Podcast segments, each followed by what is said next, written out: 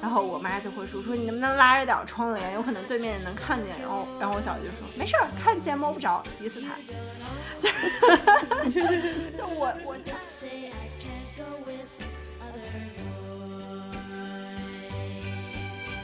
所有关于呃母乳喂养的画面，全部都是全屏马赛克，就是 啥都看不见，就是连字幕都看不见的那种。然后，像今天我看的就是关于啊蒋梦婕的那个事情，就是说啊，难道这地方的男人都是穿着七匹狼西服从他爹的管道里生出来的吗？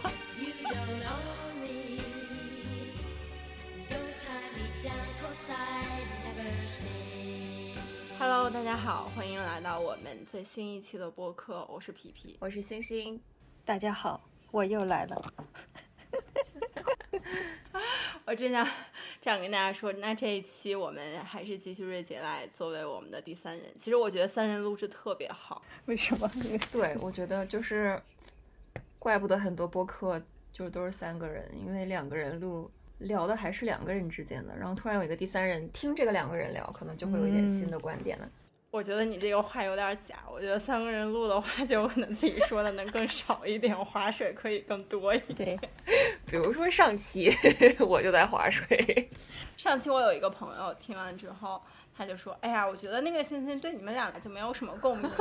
就他能听出来你没有什么共鸣。”就是我男朋友听了嘛，他就说。我感觉你没好意思说话。他们说这个袜子扔地上的时候，你你想想你自己。我说对呀。然后他说你的袜子也是自己会走进来，走进洗衣机是吧？我说对呀。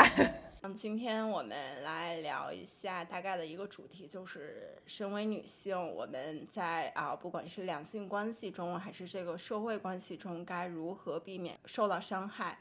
虽然说，我觉得我们的出发点更应该是教导男性。不伤害女性，而不是说我们女性不受到伤害。但是听我们博客的大部分都是女生嘛，所以就是说，如果我们受到了伤害，或者说啊，我们在这种两性关系中怎么样可以防止自己受到伤害？今天我们可以聊聊这个话题。嗯，我们之所以就是想要聊这个话题呢，起因也是就是最近我们大家都知道的一个新闻，就是。前男子乒乓球队的这个国手吧，张继科因为嗜赌欠下大笔债务，然后为了抵这个赌资，就向债主提供了其前女友跟他在交往过程中拍摄的私密照片。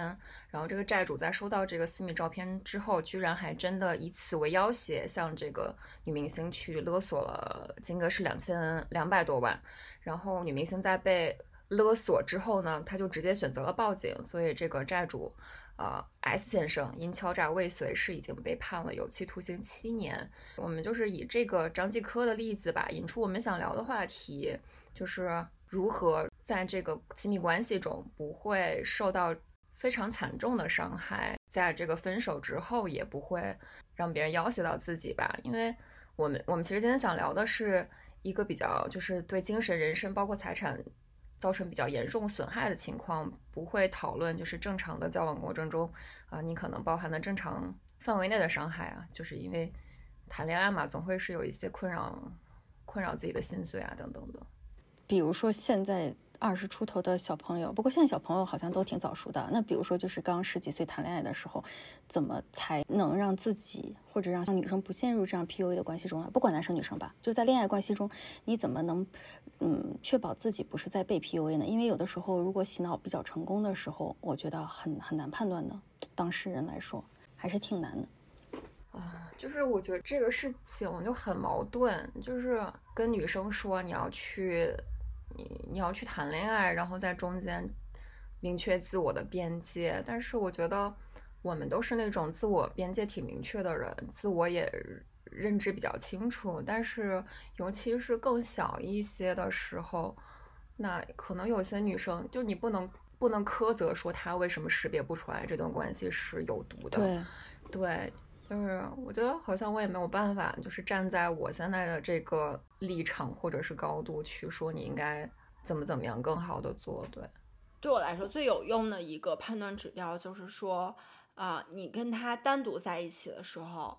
会不会有不一样的表现？相对于你和你朋友在一起的时候。就假如说我和我朋友在一起的时候，我是一个大大咧咧、无所畏惧、想说什么说什么的人，但是突然我和我伴侣在一起了，我就是变成一个啊小心翼翼，然后什么就是害怕他会生气，害怕他会吃醋，或者说啊说什么话都要就是三思的这样的一个人，我觉得这一段关系就是不健康的。然后还有一个判断标准是，我会把他带着跟我朋友在一起。如果说我们两个人处在这一堆人中间的一个相处的模式，跟我们两个人单独在一起的相处模式是差不多的，那我觉得这段关系就是正常的。但是如果这种相处模式是完全不一样的，我觉得这段关系有可能就是失衡的，就是你要引起你的注意的。对，主要是。我们在小时候啊，我不知道现在小朋友怎么样。就是我们小时候，无论是从家庭还是说这个学校教育，其实没有人教你如何处理关系。大家对你的处理，对你的教育就是不要进入关系，不要早恋。真的是，就是，嗯，现在说起来很容易啊，但是你不管你是处于二十岁的年龄、三十岁甚至四十岁，你一旦进入这个状态，其实要做起来真的很难很难。像这两天我又在回看那个《大小谎言》，然后里面的妮可基德曼就是演的那个角色叫 Celeste，她不是丈夫跟她对她就是有家庭暴力嘛，然后第一季的最后她就死了，但是第二季的时候她就是一直在啊回想她的丈夫，然后想象他们的美好什么的，然后她就去看心理医生，她就觉得有不好，但是他又反问他的心理医生，就是说你觉得重温昔日美好的回忆这样不健康吗？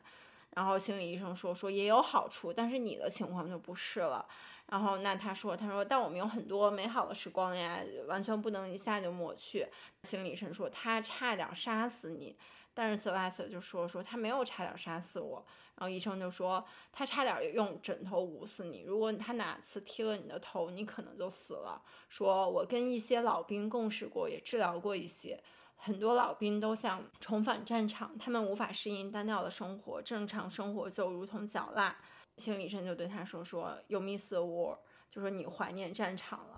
然后说你是求自虐吗？说这也不少见，家暴受害者有时都会对伤痛上瘾。然后他又说你的丈夫 Perry 其实就是你的 drug，就是你的这个成瘾药剂。所以就是拿之前暴力那件事情来说，其实他。”中间有意识到，就在他跟他周围的朋友有聊天啊、交谈的时候，他其实有意识到说他自己的这段关系是不健康的，他也觉得想逃离这段关系，但是最后都没有逃离。我觉得其实就是，并没有我们说的啊非常简单，你觉得你不是你了，你离开就行了。但是有可能你真的就是到最后，你就是很怀念这个战场，你就是可以在战场里找到你自己的一点小价值，所以你就根本。逃离不走，对我觉得，尤其是吧，就可能那种有毒的关系里面，它那种伤痛和美好的部分，它的浓度都要比一般我们能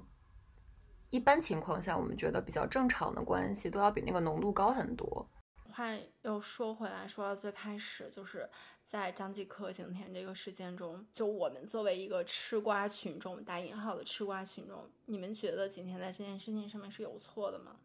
我觉得没错。除去这个私密照事件之后，他也被骗了不少钱嘛。就是他，嗯，就我看到的有些报道是说，张继科假装要跟他说要跟他结婚买婚房，然后从景甜他父母那里也。就是拿了不拿了几千万钱去购置房产，但这个钱好像也也就没有再还给他了。就可能这个部分，我觉得也不能苛责，但是我觉得嗯有时候有时候我开玩笑就是说，你可以骗我感情，骗任何，但是不可以骗我的钱。呃，就就私密照本身来讲，我觉得没有任何问题。如果这件事情把你放在景甜这个地位，当你跟张继科处于就是两个人热恋时期，爱到最浓的时候，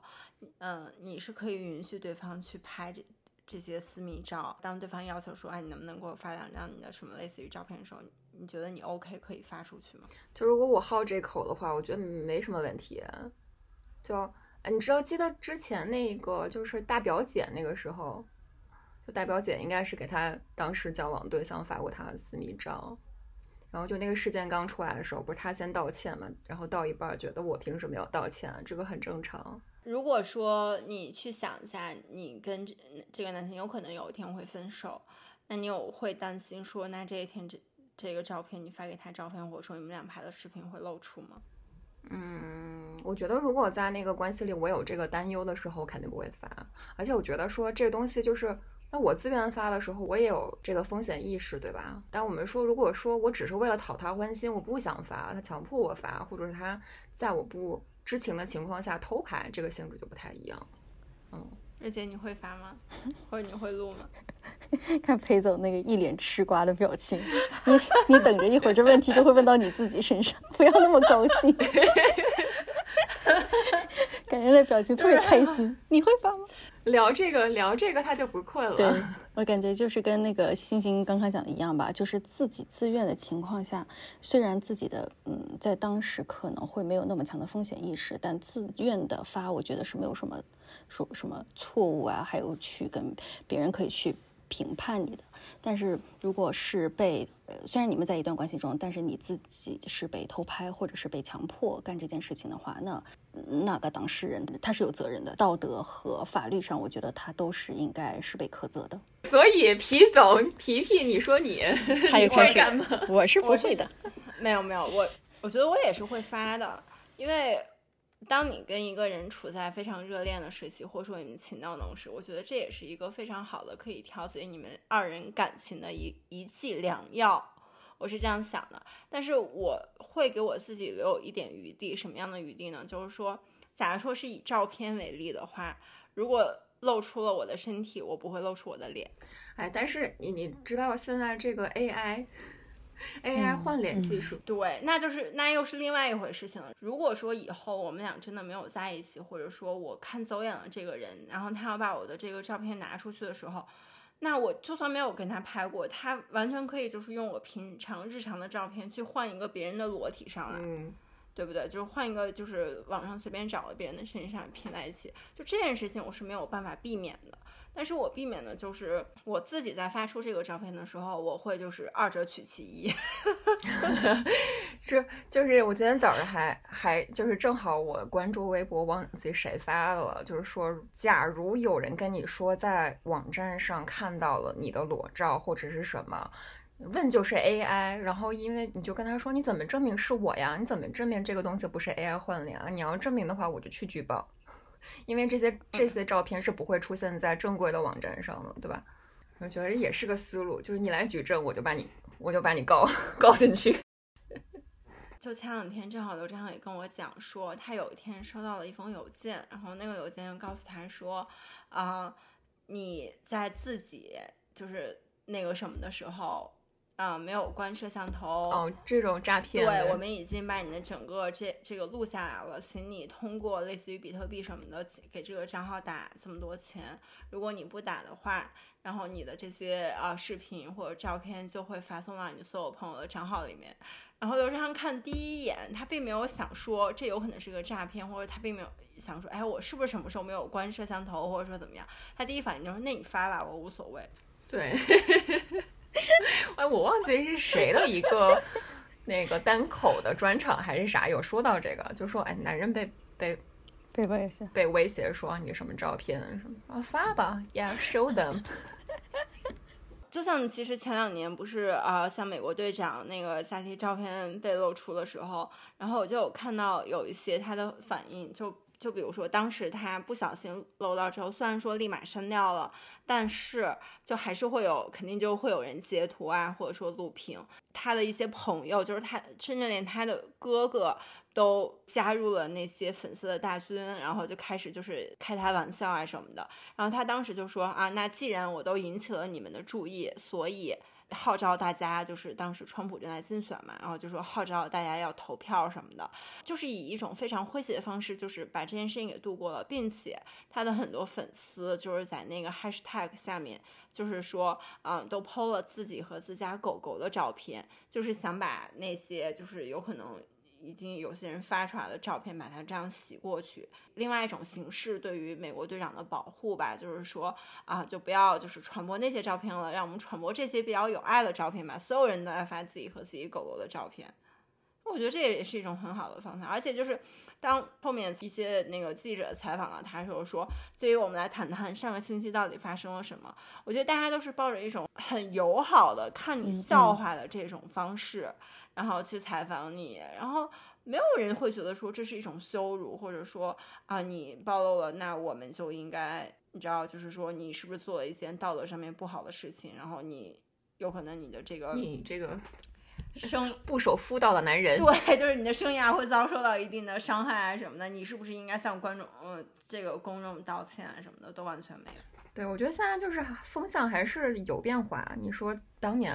二十多、二十年前，不是十十几年前，零八年那会儿艳照门的时候，大家反应肯定显然不是这样的。这两天不是蒋梦婕的那个。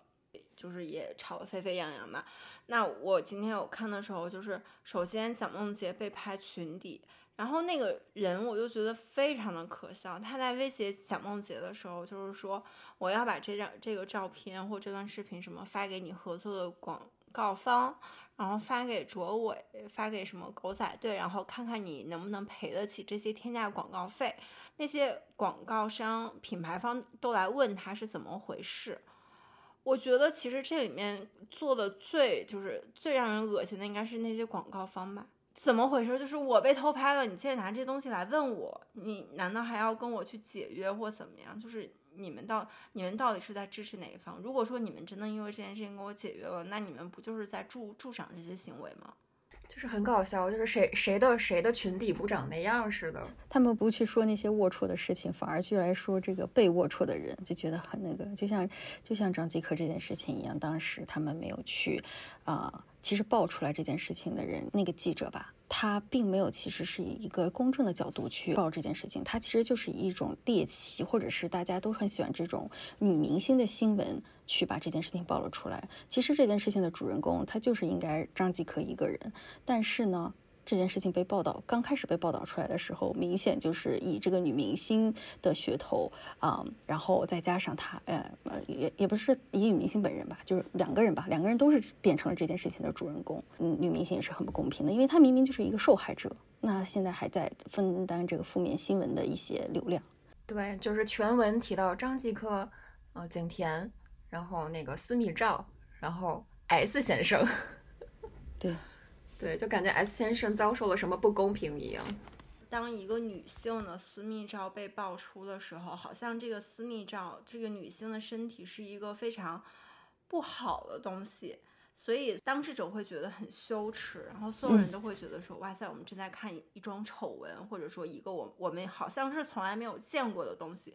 但是你说谁的裸体不长那样？如果说他爆出来的是某一些正在运动的照片什么的或视频，谁又没有经受过这些事情呢？就是前段时间看那个《欲望都市》第四季第二集，然后他那个的主题叫做说真正的我的 real me，然后上面有讲到说 Samantha 她要去啊拍裸照，然后那 Amanda 就说说说你要做什么？要做成明信片寄给可能的约会对象吗？然后 Samantha 说说这无关自己，这就是我为我自己拍的。当我老了看到我当时照片，我会说哇，我年轻时候真性感。然后那我曼娜说说你这样是不是有点自恋？Samantha 就说没有人会认为七年级的照片很自恋，对吧？你你小时候也拍照片，那我喜欢我的身体，我就要拍照。那 Samantha 去拍的时候，当时那个摄影师说啊，这是我们的就是什么类似于啊，他会给你放一些音乐，然后可以帮助你进入状况，让你自己感觉到更自在一些。然后 sabana 就直接说：“我说我非常的自在。”然后立马就脱了浴袍，然后一个脚哐当一下，然后就撇到旁边的那个 台子上面。正好那一集讲的又是啊，Carrie，然后他去就是被邀请去走秀嘛。然后他当时的那个照片就是他那一套 office，就是有一个裸色的水钻的内裤，然后外面是一件长点的风衣，但那个风衣并没有盖住内裤，就是把那个内裤露出来的。而且他就是也是非常就是自信的这样走在 T 台上面，你说现在偷拍或这种东西是，那下面不是都是内裤吗？那你说这内裤跟泳裤有什么区别？你你要那么真的那么想看女性的裙底，你直接就翻到那个衣照啊什么的，我觉得那些东西有可能模特的身材能更好，然后照片能更清晰，让你可以看到一次性更爽一。把我放在当事人的角度，如果说我在地铁上被偷拍了，或者说我在其他地方被偷拍，就当然说这个行为肯定是不好的，偷拍别人的人肯定要受到指责，但是这件事情不会对我造成困扰，因为我觉得内裤不就是用来护私处的吗？那你看见内裤就看见内裤，你你想你想多看的话，我买多买几条寄给你，我就是这种感觉。对于这种。利用羞耻感控制女性的这种做法就对你毫无作用，就非常好。因为就是之前吧，大家也在讨论，就是说一个是安全裤露出，我觉得就是很奇怪，就是你穿裙子，你穿了内裤，你还要在内裤上面穿安全裤，而且你的安全裤还不能被人看到，就是这样下去就没有一个止境了。然后还有。还有说，大家就是女生穿 leggings，然后会露出内裤的边，或者说会勾勒出你私处的形状，就这个东西就很莫名其妙。就是我要我要把自己保护成什么样情况，我什么样的时候是不辣眼睛的呢？就是你要是找找这个刺来。来禁锢我我的穿衣的话，那就是没有一个头。你知道这件事，我非常有话可讲。我就记得当时去年四月份，我不是在上海还在隔离嘛，然后每天早上会做运动，然后就会录视频，然后发到啊小红书、微博、B 站这样。有一个视频就是我穿的 legging，然后在镜头面前，然后那个视频小红书、微博都过了，但是 B 站就是把我那个视频审核不通过，就去看原因，说为什么不通过，他就说我。就是从第几分第几秒到第几分，就那个片段就正好就是我穿的 legging，然后他就说我散播传播淫秽视频。哇哦，大家这个 这点好低 哦。然后我当时我真的我就我说我我说这怎么是淫秽视频了？这又是正常的一个运动裤。但这其实还不是就是最让我生气的一点是，B 站它其实就是一个二次元起家的视频，但其实在上面。穿黑丝跳舞的小姐姐比比皆是。对，就是他们呃所谓的二次元的那个对女性刻画形象，哪一个不是露底裤穿就是巨乳肥臀童颜的这种形象呢？我觉得。对，还有那种其实没有很露，但故意要在那个，比如说穿瑜伽背心上面挡一个什么小苹果呀、小星星啊那种，就是发布这些视频的女性，我也有一点问号，就是你感觉自己在被观看吗？还是说你想把这个东西当做一个自己想去被观看的一个料？但你知道吗？就是你为什么现在是很多平台它专门给你，就是比如说，嗯，这个我知道。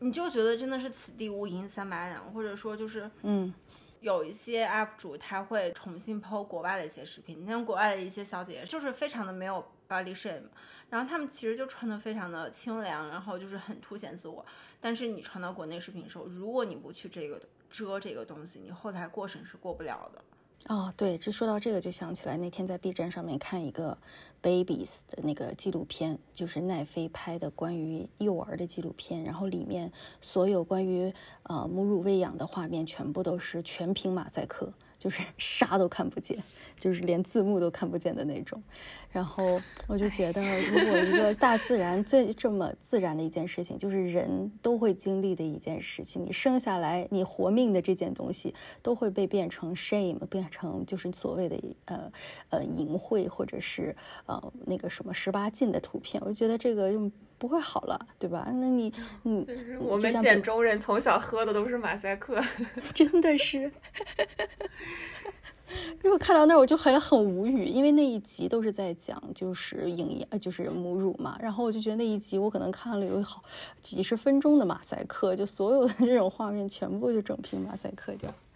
就像今天我看的就是关于啊蒋梦婕的那个事情，就是说啊，难道这地方的男人都是穿着七匹狼西服从他爹的管道里生出来的吗？嗯，穿海澜之家吧。女性的身体，它是一个非常美的事情。就是我当时在美国的，就是亚特兰大的时候，我有去看过，就是亚特兰大当地的一个脱衣女性脱衣舞秀。然后啊，这两天我其实有看那个，我有朋友他们去法国，他们去看了那个疯马秀。然后疯马秀好像就是啊，全球脱衣舞秀里面数一数二的那种秀。就是我觉得。其实你看，大家再去看这些脱衣舞秀的时候，这些女性们去展示自己的身材，然后不管是露点啊什么的，大家都觉得是一件很美的事情，很艺术的事情。但是好像这件事情放在一些公众平台上面，就是从被别人偷拍啊什么露出来的时候，又好像觉得说这是一件非常非常不耻的事情。不是那两天说，淘宝上面现在卖内衣的直播全部都是由小哥哥在那试穿，因为女性试穿就会被举报成散播淫秽信息，男性光着上身穿内女性试穿女性内衣反而就不会。然后所以现在平台上面直播卖女性内衣的很多的模特，直播的时候都是会有小哥哥去直播。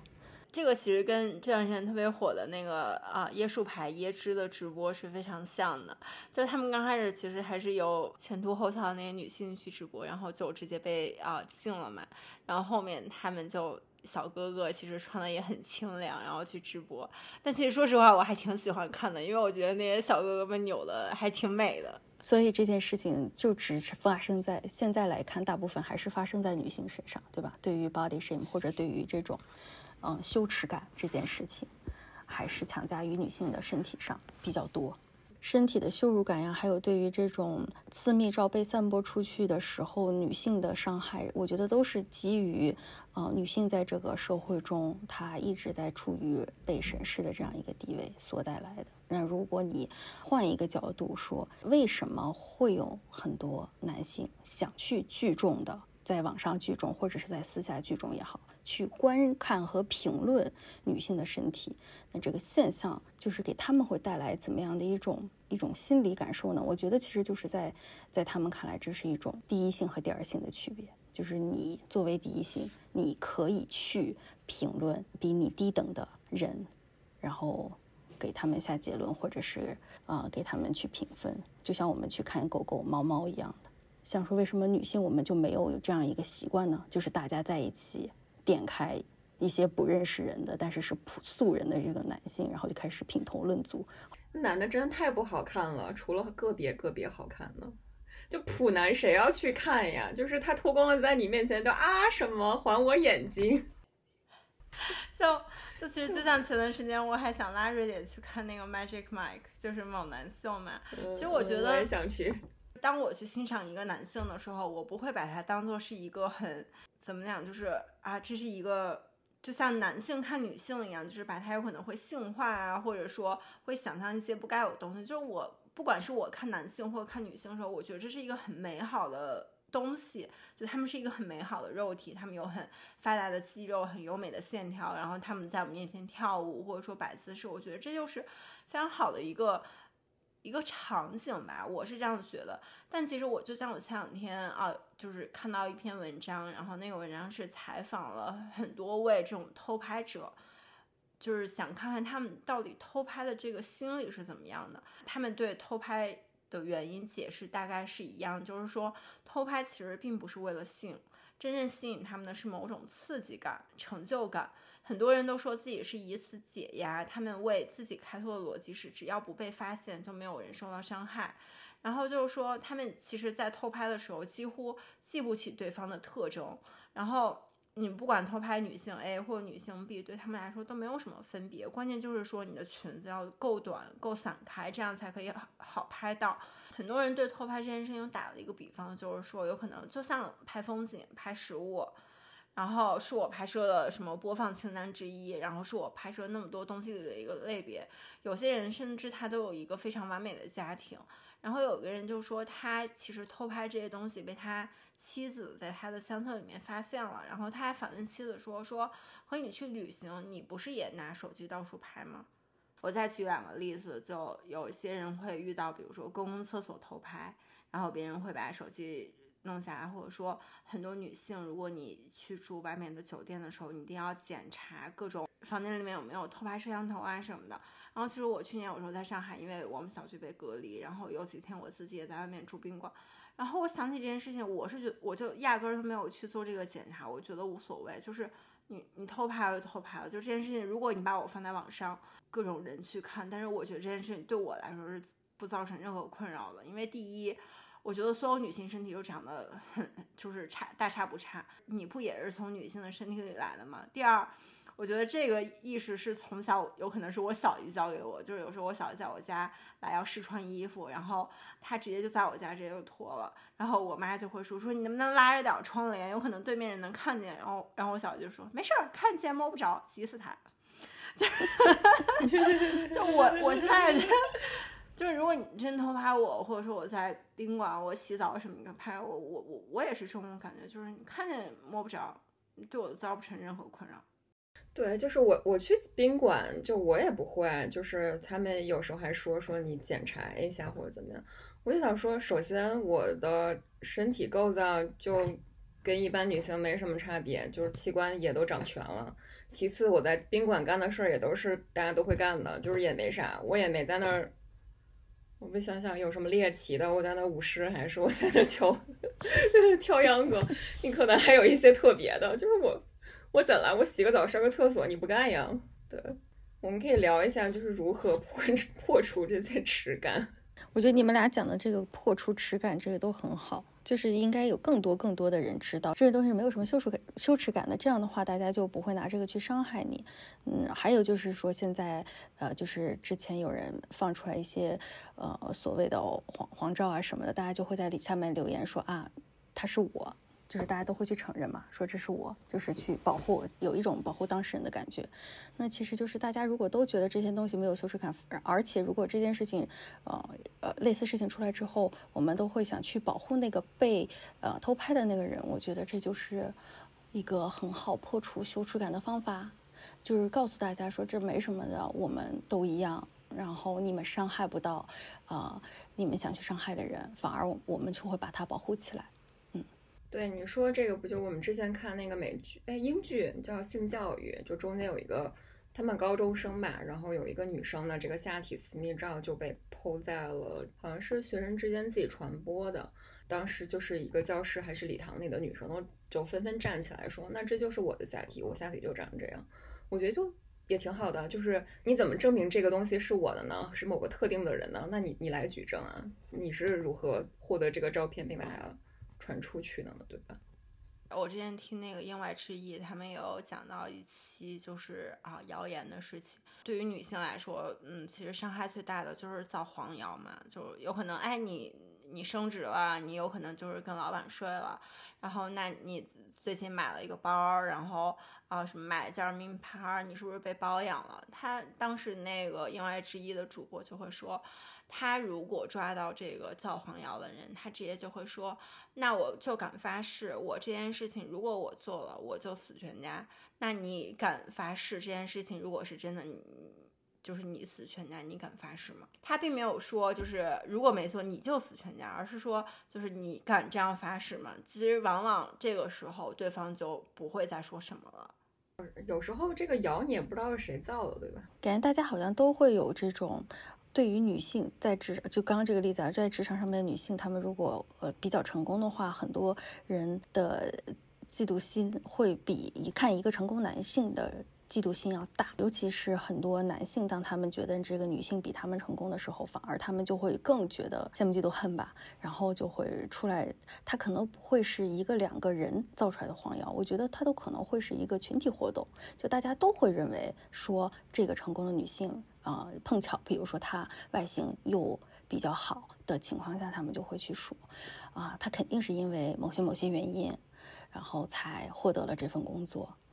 所以这个就很难，因为我感觉还是一个挺普遍的一个职场现象。对于我们啊这些吃瓜群众来说，就是我们不要去散播，我们觉得这个没事儿。但是有一部分，就比如说你作为当事人，拿我自己来说，作为博主这个职业之后，有时候就比如前几年，我有时候会在网上看到一些就是专门吐槽或者说专门八卦博主的帖子，然后有时候就会看到关于我自己了，然后刚才就有说。我我因为就是吃瓜吃到自己身上，对，然后就是啊，有有一个女生就是唐老师，然后因为我们都是天水人嘛，然后我们就关系会很好，然后但是因为她在西海岸，然后我在亚特兰大，然后我们每年会见一次。刚开始在美国时候有可能一年会见一到两次，然后后面有几年就是大概没有见，然后网上就会人说啊，他们肯定就是塑料姐妹花，你看他们刚开始还玩，然后这几年都都没有见过面了什么这那的。我心想，我说姐妹，你到底知道什么？我就我们就是在做博主这个事情。之前就已经是非常好的朋友了，然后他们就会觉得说，其实博主这这他其实出发点就是说，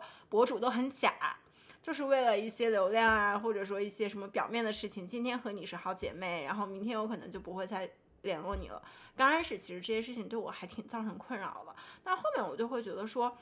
有可能剖这个就是造这个谣发这个帖子的人，就是你我跟你面对面走过去，我压根儿就不会打量你的这种人。嗯，那你说的话对我来说又会有什么杀伤力呢？嗯，就拿其实我这两天我们看到那个就是杭州的那个染发女生，她因为被造谣，后面抑郁症致死。她刚开始就是染了粉发，然后我有看到就是下面在说她的那个留言，就是说。什么？你这样染粉发的肯定不会是老师，老师哪有干这种事情的？大学生肯定不会，研究生肯定不会。你这有可能是什么陪酒女啊，什么夜店女，然后你跟你爷爷肯定是啊什么这种不良的关系啊什么的，就是然后，但是对他就会造成很大的困扰，他会一个一个信息一个信息去回别人，就还会对别人发起诉讼，然后后面那些人对他道歉，他又表示不追究什么的。就虽然说对他来说，因为他已经去世了，我们已经没有办法说什么了。但是我想，对就是听我们这个播客人来说，就是如果你在网上发了你自己认为美的照片，然后但是受到了一些攻击的时候，你其实可以就想说，其实对方有可能就是你这一辈子压根儿就不会接触到的一些人群，他有可能走在你面前，站在你面前，压根儿都不会注意到的人，所以他们在你的。这种破文下面留言的时候，我觉得你你也没有必要说去回复他们，去把他们当做什么，你就像他们放了个屁就好了。那有些人有可能你去追究他们，他们有可能就是十三四岁，完全心智不成熟，缺乏就是完整的人格的这种少年，就是很多人就是非常小学生啊，或者说初中生，你和这样的人，你又去争论什么呢？所以就是如果大家换个角度去这样想的时候，我觉得是可以让自己轻松很多的。来自博主任性的建议，大家好好听一下啊，干货干货。如果如如果真的就是你跟你男朋友，然后热恋的时候去有一些照片，然后不管是就是呃比较裸露的照片什么的，真的有一天你遇人不淑，然后这些照片被对方发在了网上，你就会觉得你就说无所谓啊，你说哪个女性不长这样？就是虽然他们这个行为很可耻，是违法的，但是对于你自己来说，我觉得不要对自己造成太大的困扰。对，我觉得最近也挺好的，就是我看微博上大家就是聊到这个张继科的事件和这个蒋梦婕的事件，基本上舆论都是在指责这个偷拍者和泄露者，没有人再去说这个受害者也要有罪。但这个就是还是有一些声音说，就是啊什么什么你也不应该啊什么的，但是。现在越来越多的都不会再再去鼓吹所谓的受害者也有罪的这种言论了，蛮好的。嗯，像前段时间那个谁张含韵，不是她从那个楼里面要往车里走，的时候她穿一个短裙嘛，然后就会有很多那种带拍的人，然后她昨晚不就是说求大家不要拍，就是。不要把机位拿这么低，然后要拍怎么怎么样，就是他们那人是很可耻。但是我觉得，要是换做我的话，我就说你们谁敢拍了放在网上，我就追究谁的责任。我让我的助理把你们这些人的脸全照下来。对，就是说我现在对着你们也拍一圈，对吧？到时候大家来分析，哎，什么什么图片是哪个机位发出来的？别人的这种行为意识，我们也许。完全不能就是控制，但是如果我们可以让自己在这方面不要这么的焦虑什么的话，也许就会变得更好一点，就不会有这么多的呃悲剧出现。对，嗯，而且作为吃瓜群众，我们也可以少去传播就是所谓的黄谣，还有多去保护一些被被造谣的这个当事者、当事人。嗯。如果真的是因为哪个品牌，然后因为这些就是类似于偷拍的东西去和明星解约啊什么的，我觉得完全我们就可以去抵制这个品牌，而不是说去抵制这个明星。对，品牌传播出来的这种文化价值，其实对于我们现在年轻人还是挺重要的，因为我们毕竟消费者嘛，我给你的钱，然后但是你又要去去嗯传播一些不不好的这种价值观，我我们完全就可以。嗯，使用我们自己手中的武器，那就是钱，就不要给他们花这份钱，去养这些劲。